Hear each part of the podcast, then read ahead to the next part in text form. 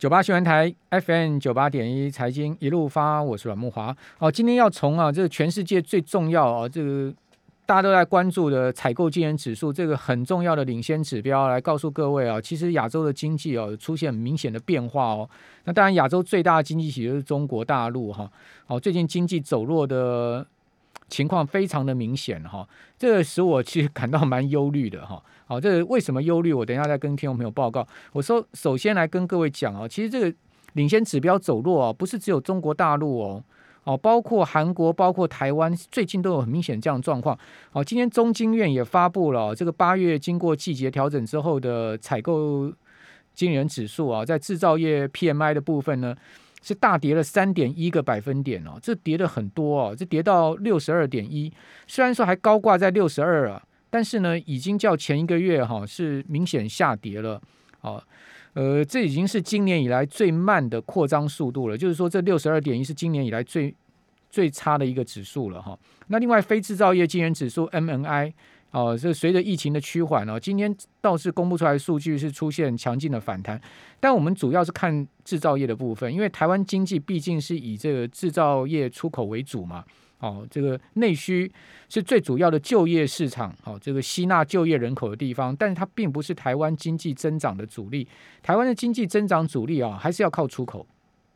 哦，虽然说内需是台湾呃 G G D P 组成的最大一个成分，但它并不是增长的主力。因为呃，我想我们的观众朋友、听众朋友都知道，这个内需市场要大幅的成长，就是今年要比去年大幅成长，明年要比今年大幅成长的几率不大了。哦，内需是比较平稳的。哦，除非遇到疫情这种出现大波澜的一个状况，才会出现有一个比较积极啊，这个大跌或大增的状况。不然的话，一般来讲都是一个稳稳成长的情势。哦，你从批发零售的数据也好，餐饮的数据也好，你看到它常年以来就是一个随着国民所得的增加稳稳增长的方式。但是出口就会受到全世界经济景气周期变化而出现比较明显的上升跟呃这个下跌的这种波段式的这种变化。好，所以我们主要还是要看这个 PMI 哈。那 PMI 呢出现了三点一个百分点的很明显的下跌哦。好，另外韩国今天也是也公布了嘛。好，I H M I H S Market 的南韩制造业采购经理指数呢，哦，公布出来的数字是五十一点二。哦，这个也较前一个月的五十三哦，这跌了一点八个大点哦，这也是跌了蛮大的一个情况哦，而且已经跌到了五十分界线。附近了哈，我们知道这个 PMI 指数啊，它是一个很领先的指标。那这个五十呢，就是龙枯线，好，也就是说五十以上，它是代表是景气扩张，好，这个不错的状况。那越高当然就是越好嘛，哈。那五十以下就代表景气是一个收缩，好，是一个呃紧缩的状况。好，越低那就是越差嘛。好，所以说呢，五十分界线，韩国公布出来是五十一点二，好，这个制造业的采购经理指数呢，也见到明显的啊。呃，较前一个月往下掉的状况。那另外，日本也公布出来哦，呃，八月的采购制造业采购经理指数呢是五十二点七，好，这个七月是多少呢？是五十三，好，所以日本毕竟它是一个成熟大的经济体哦，好，全世界第三大经济体，所以它掉下来的幅度啊跟速度比较慢，好，掉零点三个百分点，但是它也是掉，哦，显示日本经济的。这个呃，往上升的这个速度在放缓，好，所以从日本、韩国、台湾，你可以看到同样状况。那不要讲大陆今天公布出来数字，真的是吓死人了哈。呃，今天公布出来那个财新的制造业采购经理指数啊，居然是跌破五十啊！哦，这个我看到这个数字有一点吓一跳哦，因为跌到四九点二哦，这是大大不如预期哦。哦，昨天中国国际国家统计局公布出来的八月制造业的 PMI 是五十点一，哦，这个较七月呢下跌零点三个百分点，哦，因为七月是五十点四哦，那昨天公布出来是五十点一，也跌到了五十分界线了。结果今天呢，财新啊公布出来的八月制造业的 PMI 是直接给你跌破五十了，哦，跌到了四十九点二，哦，那跌到五十以下呢，代表景气进入到收缩了。那如果再进一步下跌的话，整个大陆的经济有可能要出现很大的紧缩的问题，好，所以说呢，让我感觉起来有点忧虑的，就是说，因为毕竟台湾的出口啊，好，我们整体的经济动能啊，各方面其实跟东协好，跟中国有很明显的关联性，好，所以说一旦呃中国大陆这个经济引擎啊放缓，甚至呃出现出现这个要熄火要熄火这样状况的话，那中长期绝对会影响到台湾的经济的哈，这个甚至整个亚洲的经济都会呃受到牵连跟影响哈。那财新的这个实际的数据啊，到底为什么会掉这么凶啊？呃，我看到的这个报道啊，是说受到两个因素，但我个人觉得不止。好，这个是表面因素。第一个就是 Delta 疫情在呃中国重新啊出现这个各省啊这个蔓延的状况，但是事实上这个疫情还是在可控的范围嘛，并不是一个失控的状况。好，另外一个就是这个呃郑州水灾的问题啊，讲说啊郑州水灾哦会造成这个指数掉这么大的幅度吗？我个人觉得也还好啊，我觉得这都是一个表面因素，我觉得还有一个更多的结构因素在里面。好，当然这个结构因素啊，蛮偏向政策面的。好，这个政策面呢，我们看到最近北京一些政策的方向哈，感觉起来呢，确实是让企业颇有压力哈。另外，我觉得跟原物料价格上涨，还有这个航运海运的这个价格上涨有关系。比如我想说，这个海运价格上涨。为什么会对中国的企业造成影响？哈，现在目前的这个到欧洲到美国的货柜的运价，那是这个去年这个时候的十倍哦。呃，一个货柜啊，哦，运到欧洲到美国啊，从中国大陆的上海啊、宁波港这样运出去啊，哦，这个要两万块美金以上啊。那你一个货柜的货品价值才多少？哦，假设说这个运费啊是由呃这个出口商来支付的话。你想这些中国大陆的中小型制造业者、出口商怎么能受得了这样的运价呢？一个货柜的这个货品的价值，如果是一个消费品的话，那顶多就四万块、五万块美美金吧。啊，以前一个柜两千块钱美金，哦，占它的整个货柜的价值，跟现在两万块钱美金占这个整个货柜的价值能比吗？好，这是一个问题。哦，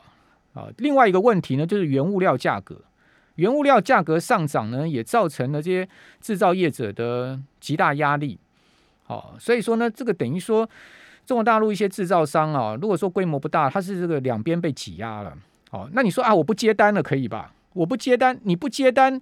那你觉得你后面的订单能保吗？哦，因为这个都长期的一些呃合作关系。好，我因为现在目前的成本高了，我不接你的单了。好，或者我接了单之后我不做了。那你觉得你后面的生意还能做下去吗？哦，所以说站在 长远要发展能撑哦，能少赔就先接吧，就变成是这样的一个状况了。哦，我觉得很多可能中国大陆的制造业者卡在这样的一个状况下。另外一个就是我刚前面有跟各位报告的哦，恒大中国啊，现在负债三千亿美金啊，这个是一个超级天文数字，不可思议的一个数字啊。哦，那这个这么大的一个全中国最大的地产集团，竟然负债。三千亿美金，我请问你，他怎么还呢？哦，这个恐怕这个牵涉也非常的广，甚至像紫光啊这些，呃，也都是在台高筑的状况。好，那这又是另外一个问题。第三个问题呢，就是最近亚马逊封号的问题。好，大家知道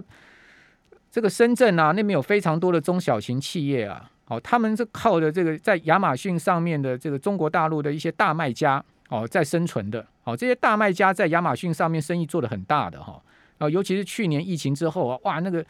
欧美啊，他们这个外国的这个靠电子商务啊买中国大陆的山西产品啊，哈，这些买的是不得了，哦，那这个